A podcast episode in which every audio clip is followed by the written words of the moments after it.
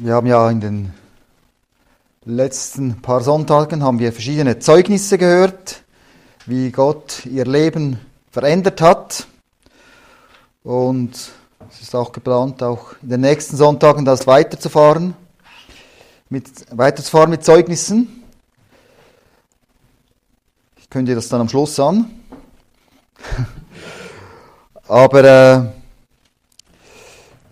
der Abschnitt, den wir jetzt hier lesen, der hat auch mit einer so Lebensveränderung zu tun.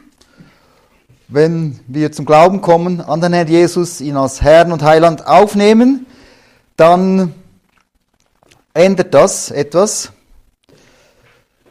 Wir sind reuig über gewisse Dinge, die nicht gut waren und es gibt eine neue Liebe zu Gott, zum Herrn Jesus und eine und man will ihm sein Leben geben. Und diese Lebensveränderung sehen wir auch im Abschnitt jetzt, den wir heute lesen, ist in Lukas 7. Wir fahren weiter, dann ab Vers 36 bis Vers 50. Es werden hier zwei Personen gegenübergestellt. Zum einen eine Frau, die nicht, die hier kein Name genannt wird, und dann ein Simon. Und die eine wird als Sünderin bezeichnet. Sie war bekannt als eine Sünderin, aber sie hat die Vergebung erlangt. Der andere fühlte sich gerecht und er hat die Vergebung nicht erlangt, obwohl er doch sehr religiös und gottesfürchtig war. Und diese zwei Personen werden hier gegenübergestellt. Und wir lesen zuerst die Verse und dann gehen wir näher darauf ein. Lukas 7, Vers 36 bis 50. Es suchte ihn einer von den Pharisäern, dass er mit ihm esse. Und er ging hinein in das Haus des Pharisäers und legte sich zu Tisch. Und siehe, eine Frau in der Stadt, welche eine Sünderin war, brachte, da sie erfahren hatte, dass er im Haus des Pharisäers zu Tisch liege, ein Alabasterfläschchen mit Salböl herbei, stellte sich weinend hinten bei seinen Füßen hin und fing an, mit den Tränen seine Füße zu benetzen. Und mit dem Haupthaar wischte sie sie ab. Und sie küsste seine Füße ab und salbte sie mit dem Salböl.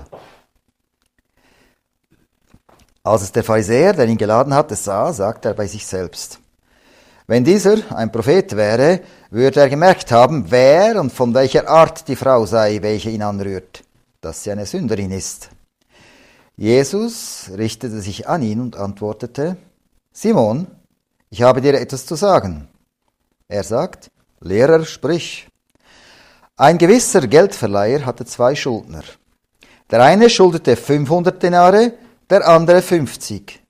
Da sie aber nicht das Nötige hatten, um zu bezahlen, schenkte er es beiden. Sage mir, wer von ihnen wird ihn also mehr lieben? Simon antwortete und sagte, ich nehme an, derjenige, dem er die größere Summe schenkte. Er sagte zu ihm, du urteiltest recht. Und er wandte sich zu der Frau hin und sprach zu Simon, siehst du diese Frau? Ich kam in dein Haus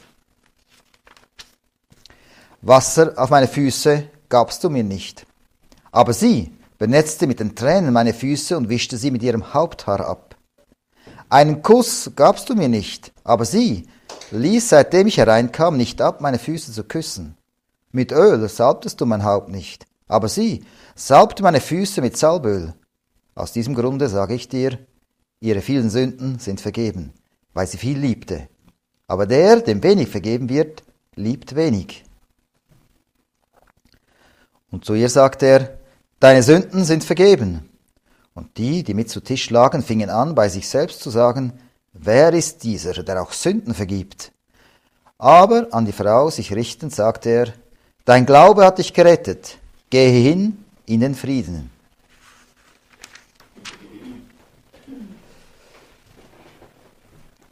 Gut, wir gehen die Verse durch. Zuerst Vers 36.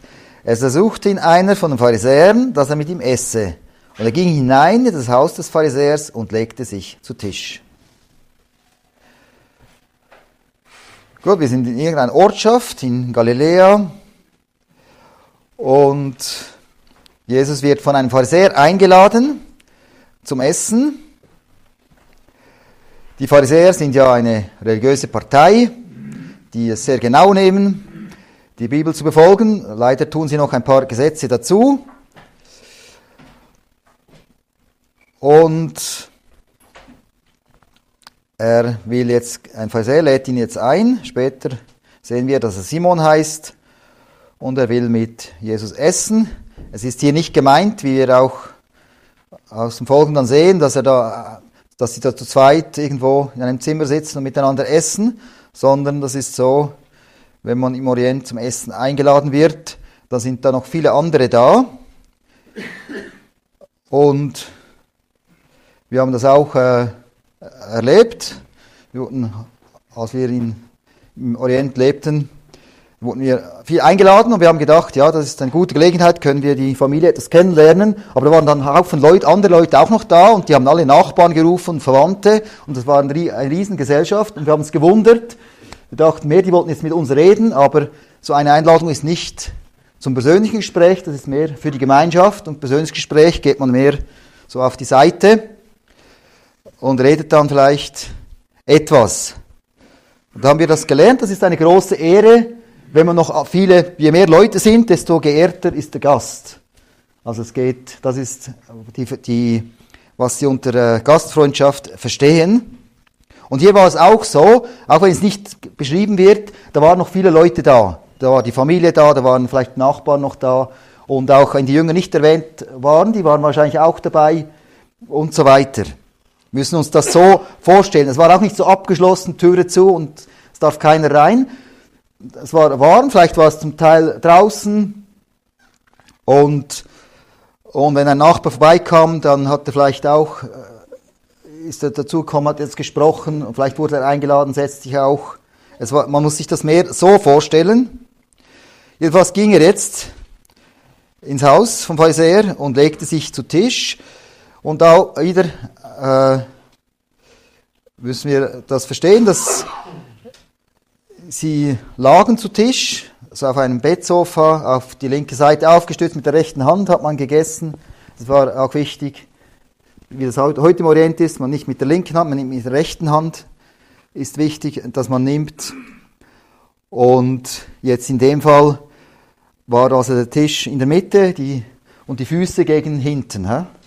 Das müssen wir uns dann im Folgen ist das dann wichtig, um das zu verstehen. Und da waren ein Tisch oder mehrere Tische, wo da gegessen wurde. Und ja, und jetzt kommt noch jemand dazu.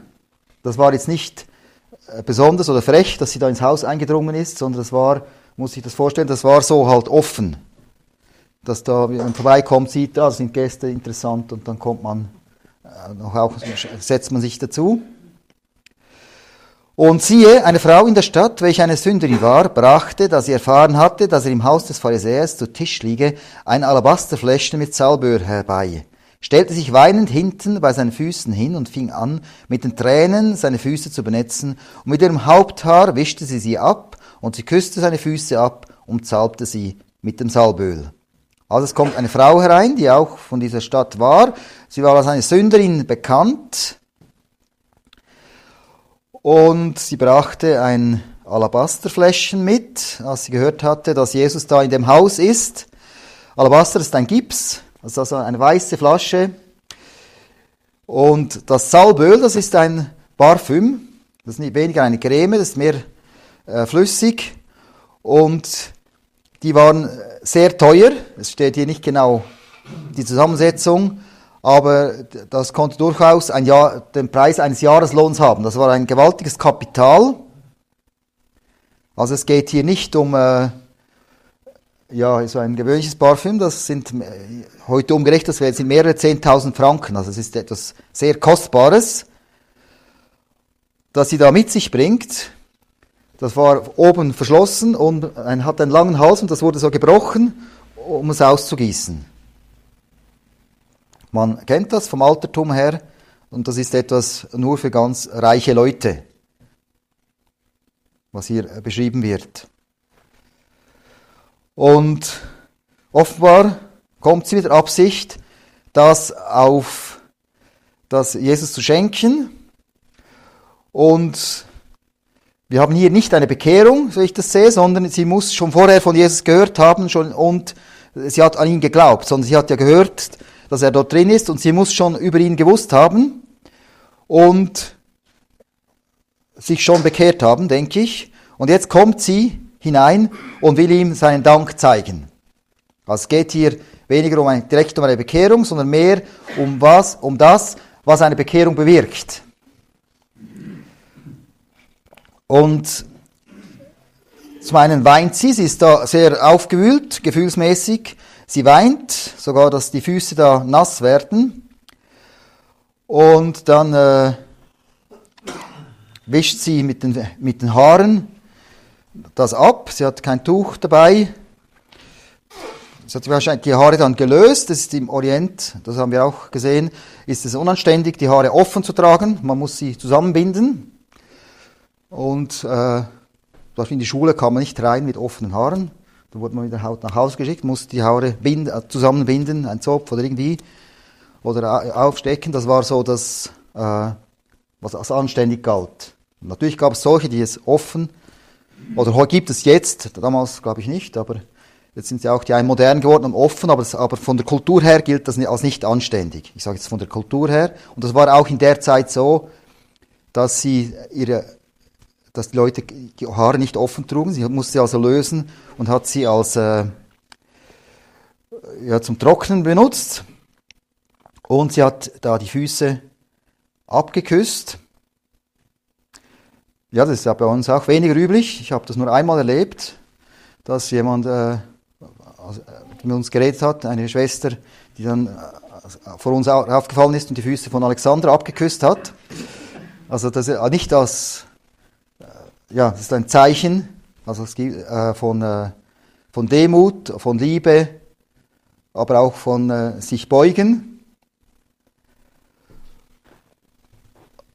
Und hier auch ist sicher ein Zeichen von, von Liebe, hä? wie das verstehen wir, Küssen.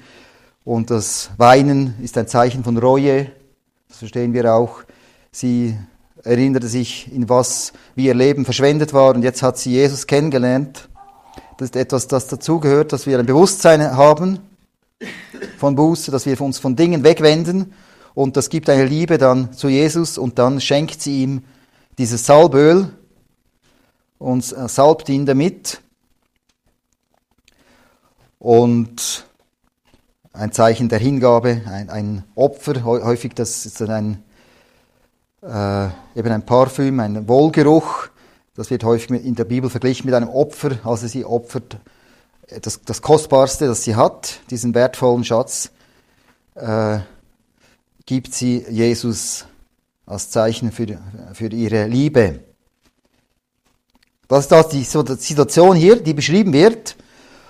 Und was Jesus reagiert, das lesen wir nicht. Offenbar lässt er es mit sich geschehen und sagt nichts. Und der Gastgeber der sieht zu und er sagt auch nichts, aber er denkt sich etwas. Jesus hat sich auch etwas gedacht, wahrscheinlich eben, das sehen wir nachher. Er hat sich gefreut über diese Neubekehrte. Und der Pharisäer aber, der hatte andere Gedanken. Als der Pharisäer, der ihn geladen hatte, sah, sagte er bei sich selbst, wenn dieser ein Prophet wäre, würde er gemerkt haben, wer und von welcher Art die Frau sei, welche ihn anrührt dass sie eine Sünderin ist. Also er sagt es nicht, aber er denkt sich, äh, ja, dass das nicht so gut ist, dass Jesus da von einer solchen Frau berührt wird. Wir haben noch nicht darüber gesprochen, wieso er überhaupt, der Pharisäer, wie er darauf kommt, ihn einzuladen. Dann aus der folgenden Geschichte sehen wir, dass er nicht unbedingt dass er ihn nicht so freundlich begrüßt hat und so, aber trotzdem hat er ihn eingeladen. Wahrscheinlich war er, hat er viel von ihm gehört. Jesus war eine Berühmtheit und er war, aber hatte starke Zweifel, ob er jetzt wirklich der Messias ist, ob er ein Prophet ist. So stelle ich mir vor. Es steht nicht genau, was der Grund ist, warum er ihn eingeladen hatte. Vielleicht wollte er ihn dann prüfen oder sich sicher sein, dass er kein Prophet ist oder wenn er ein Prophet ist, das prüfen. Ich denke, so war irgendwie der Grund. Jedenfalls war er nicht voreingenommen, war er nicht, äh, nicht voreingenommen. So. Also er war, er hatte gewisse Vorurteile, wie wir sehen. Und jetzt denkt er, wenn der sich so anfassen lässt von einer solchen Frau, dann ist, ist er wahrscheinlich kein Prophet, geschweige denn der Messias. Das war die Frage, hier im die im Raum stande. Wer ist Jesus, der so viele Wunder tat und auch überall als Prophet äh, gepriesen wurde? Ja, da denkt er sich, ein Prophet würde gerade wissen, was für eine Frau das ist und würde das nicht mit sich geschehen lassen. Und Jesus zeigt gerade, dass er eben ein Prophet ist, weil er sieht, was Simon denkt. Und er spricht ihn an. Jesus richtete sich an ihn und antwortete, Simon, ich habe dir etwas zu sagen. Er sagt, Lehrer, sprich. Er spricht ihn mit dem Namen an. Das ist persönlich. Äh, und Der Simon sagt, ja, Lehrer sprich, mit dem Titel, das ist, das ist höflich, äh, aber es ist eine, ja, es ist distanziert, soweit wir sehen, wie wir auch dann später erfahren, wie er ihn begrüßt hat, aber doch höflich, er lässt sich nichts zu Schulden lassen, meint er. Und dann erzählt Jesus ein Gleichnis. Ein gewisser Geldverleiher hatte zwei Schuldner. Der eine schuldete 500 Denare, der andere 50. Also erzählt ein Gleichnis von einem Geldverleiher. Einer Schuldner hatte 500 Denare Schuld und der andere 50. Ein Denar ist ein Tageslohn, das kann man sich gut merken. Da kann man etwa ausrechnen, wie viel das ist. Es ist beides sehr viel. 500 Denare, das ist also über ein, mehr als ein Jahreslohn, also da geht es auch um eine große Summe. Beim anderen ist es viel weniger, aber es ist immer noch recht viel. 50 Tageslöhne, das ist immer noch jetzt umgerechnet ein paar tausend Franken. Also es ist immer noch eine größere Summe. Da sie aber nicht das Nötige hatten, um zu bezahlen, schenkt er es beiden. Sage mir, wer von ihnen wird ihn also mehr lieben? dann geht die Geschichte so weiter. Es wird nicht der Unterschied betont, sondern die Gleichheit. Beide können nicht zahlen. Und er stellt eine Frage, das macht Jesus ja häufig, nicht, dass er, er stellt eine Frage, mit den Leuten mitdenken. Er könnte ja sagen, und die Lehre der Geschichte ist, aber er macht das nicht so. Er sagt, und was meinst du? Wer hat mehr Liebe? Und die Antwort von Simon. Simon antwortete und sagte, ich nehme an, derjenige, dem er die größere Summe schenkte. Er sagte zu ihm, du urteiltest recht. Simon ist vielleicht ein bisschen verunsichert, darum sage ich, ich nehme an, wahrscheinlich der, mit der, dem die größere Summe geschenkt wurde, er spürt vielleicht irgendwie, Jesus will ihm etwas sagen. Und äh, ja, aber es liegt auf der Hand, er sagt das Richtige. Jesus sagt ihm auch, ja, richtig, geantwortet. Und dann macht er die Anwendung. Und er wandte sich zu der Frau hin und sprach zu Simon, siehst du diese Frau? Ich kam in dein Haus. Wasser auf meine Füße gabst du mir nicht, aber sie benetzte mit den Tränen meine Füße und wischte sie mit ihrem Haupthaar ab. Also, er zeigt jetzt auf die Frau, aber spricht weiter zu Simon und sagt, das ist diese Frau. Also im Sinn, jetzt schau mal diese Frau an. Und anders gesagt, er sagt ihm auch, du beurteilst sie falsch. Der Simon meint ja, er hat sich sehr erhoben über diese Frau. Er dachte ja, er sei sehr viel höher als diese Frau. Weil er ist ja ein Pharisäer, ein Gesetzestreuer, der äh, sich Mühe gibt, Gott zu gefallen. Und diese ist eine Sünderin. Alle wissen das. Und er denkt natürlich, äh, er kann sehr wohl Jesus einladen, mit ihm zusammen sein, aber diese, wenn Jesus ein Prophet wäre, aber diese Frau wäre nicht würdig dazu, aber er schätzt diese Frau falsch ein und schätzt sich selber falsch ein. Dies alles, sag mit, siehst du diese Frau. Er hat sie äußerlich gesehen, aber hat nicht verstanden, wer sie ist und hat nicht verstanden, wer er ist. Und er sagt dann, als ich ins Haus kam, hast du mir die Füße nicht gewaschen. Aber sie hat mit den Tränen so praktisch meine Füße gewaschen. Da muss man wieder kulturell wieder verstehen. Das ist so wie bei uns beim Händewaschen. Vor dem Essen waschen wir die Hände, weil die Füße sind ja unter dem Tisch. Das äh, haben wir die Schuhe an oder nicht, aber das ist nicht so wichtig. Wir waschen ja die Füße nicht. Aber im Orient, äh,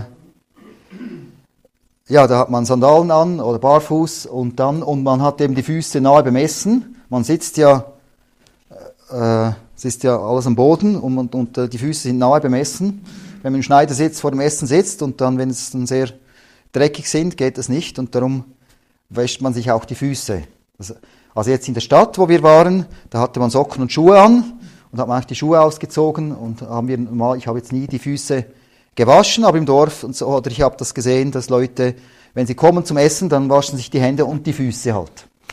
Das ist auch, äh, müssen wir eben vom Hintergrund her, ist das Anstand. Auf, bei uns war es immer so, wir irgendwo eingeladen wurden, beim Eingang stand irgendein, einer der Kinder oder so, mit einem Krug Wasser und haben über die Hände wird das so gegossen und dann ein anderer bringt dann ein Tuch, dann kann man sich abtrocknen, so geht das normalerweise. Also ist ja, also es ist so übliche Gastfreundschaft hier, aber er hat das offenbar nicht gemacht. Und Jesus stellt das hier fest. Ein Kuss gabst du mir nicht, aber sie ließ, seitdem ich hereinkam, nicht ab, meine Füße zu küssen. Auch hier wieder, es ist ja nicht so, dass wir jeden Gast äh, äh küssen, aber äh, im Orient ist man überhaupt ein bisschen, äh, ja, man, man Berührung, oder in den südlichen Ländern, da berührt man sehr einander mehr als in den kälteren Gebieten.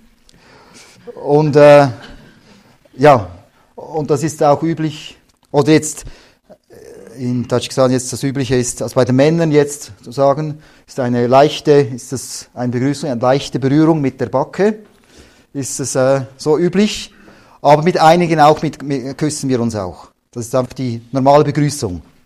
Wenn man sich länger nicht mehr gesehen hat, dass man sich auch einen, einen Kuss so gibt. Und ihm, das ist nicht, äh, ja, das zeigt eine gewisse Herzlichkeit und diese Herzlichkeit hat er offenbar nicht äh, gezeigt und sagt, sie hat mich da, meine Füße äh, geküsst und du hast mir keinen Kuss zur Begrüßung gegeben.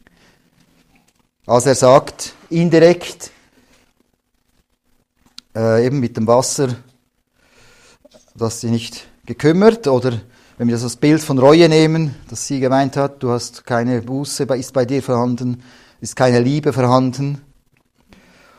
Mit Öl salbtest du mein Haupt nicht, aber sie salbte meine Füße mit Salböl. Und hier auch, das kennen wir auch nicht. Äh, wir salben ja die Leute nicht mit Öl, wenn sie reinkommen. Aber äh, das ist in Tadschikistan nicht so, dass man beim Eingang irgendwie eine Salbe hat. Aber äh, es ist so, dass Parfüms und überhaupt die Düfte und das, und das hat eine viel größere Bedeutung, überhaupt in den südlichen Ländern, da hat es auch mehr Düfte, es ist wärmer und so weiter. Und äh, man schwitzt auch mehr und es ist auch wichtiger natürlich, äh, dass es da gut riecht. Und das, das, überhaupt äh, solche Salben und Öle, die haben eine, spielen eine größere Rolle als bei uns. Das ist so der Hintergrund. Und wie ich gelesen habe, war es eben üblich auch bei Gästen, dass sie sich die Hände einsalben konnten, also einölen, das war Olivenöl, das war nichts Teures, das ist das normale Öl mit äh, Olivenöl und auch auf den Kopf konnte man das auch tun, das ist, entspricht unserem Schlee, um die Haare etwas zu ordnen, dass sie da, ja, hat man auch auf den Kopf etwas Öl getan, konnte man das so. Aber diesen Service hat er nicht geboten, auch eben nicht mit dem normalen Olivenöl. Und die Frau aber hat sogar dieses teure Öl auf ihn, sogar auf die Füße ausgegossen. Also er zeigt hier den Gegensatz, wie Simon ist und wie diese Frau ist. Und das verdreht natürlich, der, der Simon fühlte sich ja tausendmal höher als die Frau und jetzt, Jesus setzt es jetzt auf die Richt, wie es richtig ist. Es ist nämlich umgekehrt. Die Frau ist tausendmal höher als er. Und dann macht er die Schlussfolgerung, aus diesem Grunde sage ich dir, ihre vielen Sünden sind vergeben, weil sie viel liebte, aber der, dem wenig vergeben wird, liebt wenig. Das ist die Schlussfolgerung. Äh, er sagt also, sie hat jetzt ihre Liebe gezeigt, darum, weil sie, weil ihr viel vergeben wurde.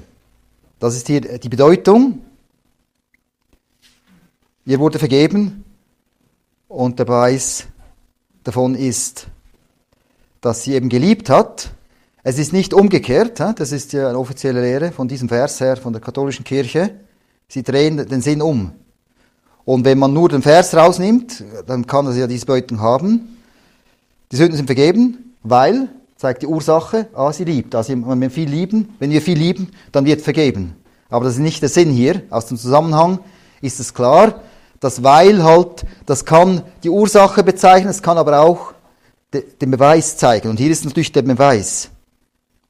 Äh, versteht ihr den Unterschied? Es ist das ist hier natürlich wichtig und vom Zusammenhang her ist es auch klar, auch im Folgenden das, das Lesen. Also, ihr wurde vergeben, darum hat sie geliebt. Es ist nicht so, durch ihre viele Liebe ist dann vergeben worden. Es, er zeigt es am Schluss auch, die Vergebung ist durch den Glauben, nicht durch die Liebe. Und er sagt dann auch, aber der, dem wenig vergeben wird, liebt wenig. Da ist es dann klar. Also, er sagt, ihr sind die Sünden vergeben. Das zeigt, ihre Liebe zeigt das. Und so hat sie diese Werke getan, aus Liebe. Es gibt noch andere Gründe, wieso wir äh, als Christen etwas für den Herrn tun. Es kann als Pflichtgefühl, als Christen tut man das und das oder für eine Belohnung oder so. Oder weil eben, weil die anderen das so machen, dann will man dazugehören. Aber die, die beste Motivation, und das ist auch in Ordnung, wenn man auch aus Pflichtgefühl oder für die Belohnung Gutes tut für den Herrn, aber das Beste ist und die beste Motivation ist die Liebe. Und da, mit der Liebe ist man imstande, noch viel mehr zu tun als aus Pflichtgefühl. Und diese Frau hat so alles gegeben, ihr Vermögen hingegeben und hat ihre Liebe hier gezeigt und Jesus hat das, hat das erkannt. Auch wenn die anderen Leute das nicht gesehen haben, wenigstens nicht der Simon. Und, äh, und zum Simon sagt er dann, er sagt es nicht direkt zu dir, er sagt nicht direkt, dir ist nicht vergeben, darum liebst du nicht, sondern er sagt so allgemein, aber der, dem wenig vergeben wird, liebt wenig. Also als allgemein, wenn wenig vergeben ist, dann ist auch wenig Liebe da. Es ist hier nicht, es geht hier um den Unterschied es geht hier nicht darum, dass dem Simon auch ein bisschen, dass dem Simon vergeben wurde. Es ist von der Geschichte klar, dass ihm überhaupt nicht vergeben wurde. Der Simon dachte, sie ist eine große Sünderin. Er dachte nicht, ich bin fehlerlos. Die Pharisäer haben auch gewusst, sie machen auch Sünden, natürlich nicht so viele wie die anderen, aber natürlich kein Mensch ist vollkommen, nur Gott ist vollkommen. Das war die Lehre. Sie haben auch etwas Sünden, aber sie bemühen sich und Gott wird wohl ihre wenigen Sünden im Vergleichsweise zu den anderen, wird sie wohl vergeben. Wenn, schon, wenn jemandem vergeben werden kann und jemand in den Himmel kommen kann, dann ein Pharisäer. Das war so ihr Gedanke. Aber sie wussten natürlich, dass sie auch vor Gott nicht vollkommen sind. Und das war sein Gedanke. Ich brauche schon Vergebung, nicht so viel natürlich wie, wie die um mich herum, aber der Punkt ist, weil er keine Reue und keinen Glauben hatte, er hat eigentlich gar keine vergeben, er hatte gar keine Liebe. Er hat ihn gewisse, er war anständig zu Jesus, hat ihn eingeladen, hat eine gewisse Höflichkeit gezeigt, aber die Geschichte zeigt, dass er nicht bekehrt war, dass er nicht wirklich geglaubt hat als Prophet, als Messias, geschweige denn, dass er Gott ist. Er hat ihn nicht erkannt und damit war er nicht gerettet.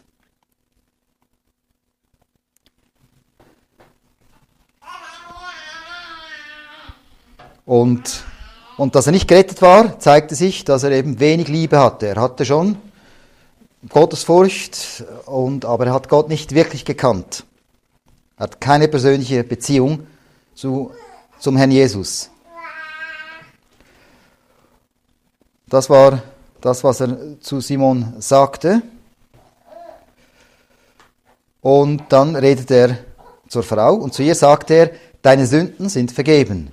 Ich glaube nicht jetzt in dem Moment, aber wird, äh, die Sündenvergebung wird ihr jetzt zugesprochen. Ihre Sünden wurden vergeben, wie wir dann nachher, äh, fest, äh, fest, wie nachher festgestellt wird, durch den Glauben. An dem Moment, wo sie glaubte, wurden ihr die Sünden vergeben. Und er sagt, deine Sünden sind vergeben nämlich vorher. Und das ist auch bei uns so. Woran können wir, wie können wir wissen, dass unsere Sünden vergeben sind? Ja, indem der Herr es uns sagt, durch das Wort. Das ist auch bei uns so.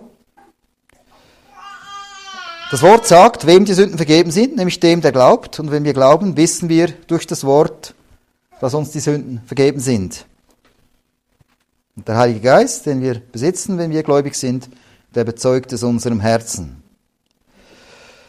Bevor dann zum Schluss er nochmals zur Frau redet, wird noch äh, festgestellt, was die ringsherum so davon halten. Und da sehen wir auch, dass da noch andere da, da waren. Und die, die mit zu Tisch lagen, fingen an, bei sich selbst zu sagen, wer ist dieser, der auch Sünden vergibt? Es war allgemein anerkannte Lehre, nur Gott kann Sünden vergeben. Wir können Sünden vergeben in dem Sinn, dass wir uns nicht, dass wir das sein lassen, aber letztendlich jeder steht mit seinen Sünden vor Gott und die letztgültige Vergebung, das kann nur Gott. Und, und sie haben verstanden, wenn er Sünden vergibt, muss er Gott sein. Und das hat sie da in Aufruhr gebracht.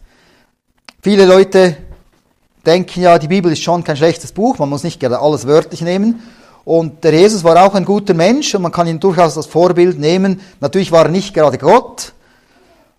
So denken viele Leute. Aber das geht halt nicht. Die Bibel hat den Anspruch, Wort Gottes zu sein.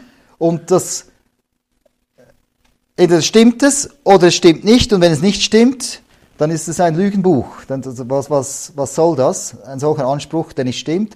Und der Jesus hat den Anspruch, Gott zu sein. Und er kann kein guter Mensch sein, wenn er es nicht ist. Weil äh, dann ist er ein Betrüger. Ich meine, das, das geht einfach nicht. Also das wäre eigentlich logisch. Man nimmt alles an oder man lehnt es ab. Aber es ist halt so, dass die allermeisten Leute sind nicht logisch und darum die meisten Leute tun weder das eine noch das andere. Sie weder lehnen sie es komplett ab, noch nehmen sie es richtig an. Und so, das ist, wie die Leute halt sind. Aber es ist nicht, jeder, der ein bisschen nachdenkt, der käme eigentlich auf die eine oder andere Seite. Er würde es ganz ablehnen oder ganz annehmen. Und zum Schluss ein Wort an die Frau aber an die Frau richt, sich richtend, sagt er, dein Glaube hat dich gerettet, geh hin in den Frieden. Also hier zeigt er nochmal, was rettet. Es ist der Glaube. Sie hat geglaubt an den Herrn Jesus und dieser Glaube hat sie dazu gebracht, ihn zu lieben. sie hat dieser Glaube zusammen mit der Reue, das ist ja die eine Seite des Glaubens, ist die Buße. Das geht immer zusammen. Beim Glauben, man ist mit der Buße zusammen, man löst sich von etwas, man sieht, dass etwas falsch ist und wendet sich etwas Neuem zu, dem Herrn Jesus. Und dann eine Folge davon ist dann, dass man weiter im Glauben und in Buße lebt. Das ist nicht nur für den Anfang, sondern auch unser Glaubensleben ist dann im Glauben. Also man bleibt dann verbunden mit dem Herrn Jesus in der Liebe und gibt ihm das, was man hat. Und auch die Buße bleibt bestehen. Immer wieder, wenn wir nicht Richtiges tun, dann sollen wir darüber Reue empfinden und sollen davon Abstand nehmen.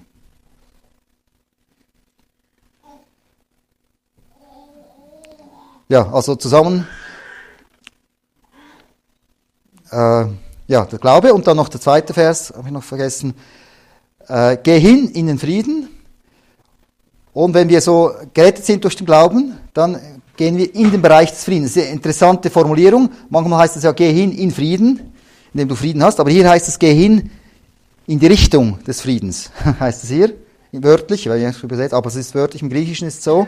Also in den Bereich des Friedens. Jetzt kannst du im Bereich des Friedens leben und dort, ich denke, das haben wir alle schon erlebt, wo der Herr ist, ist Frieden. Natürlich ist ringsherum ist viel Unruhe und auch in unserem Herzen. Gedanken wühlen, sich, wühlen auf oder sind wir unruhig, aber wo wir Ruhe bekommen, das ist beim Herrn Jesus. Wir können, oder bei mir ist es jedenfalls so, wenn ich mich nerve wegen irgendwelchen Leuten, man kann zum Herrn Jesus gehen und dann wird man ruhig. Dann sieht man es in seinem Licht und man kann es ablegen und es ist in Ordnung. Der Friede Gottes ist dann in unserem Herzen. Das ist das Ziel auch, dass wir uns immer bei ihm nahe aufhalten. Das ist wichtig. Also zusammenfassend jetzt zum Schluss. Wir sehen also, hier sehen zwei Personen, der Simon und die Frau. Und wir sehen, der eine, der dachte, er stände gut, aber es ist nicht so. Er hat keinen wirklichen Glauben, keine wirkliche Liebe zu Gott. Er ist nur fromm, nur religiös. Und die andere nicht anerkannt von äh, der Welt ringsherum. Sie, sie gilt nicht als religiös, aber sie hat wirklich Buße getan. Und es zeigt sich auch in ihrem Handeln, obwohl es in der Welt vielleicht ein bisschen verrückt aussieht, so ein kostbares Parfüm, Zehntausende von Franken wert, einfach ausgegossen in einer Minute verschwendet, in Anführungszeichen, ist eine verrückte Tat eigentlich. Aber es war genau das Richtige und der Herr Jesus hat das gesehen, dass es richtig war. Dann wollen wir noch beten. Jesus Christus, hilf, dass wir auch so diese Früchte des Glaubens zeigen können, dass wir immer reuig sind und vom Bösen Abstand halten hilft, dass wir diese Liebe haben wie diese Frau, wo wir den Namen nicht wissen. Und hilf auch, dass wir so unser Leben ganz dir geben können. Amen. Amen.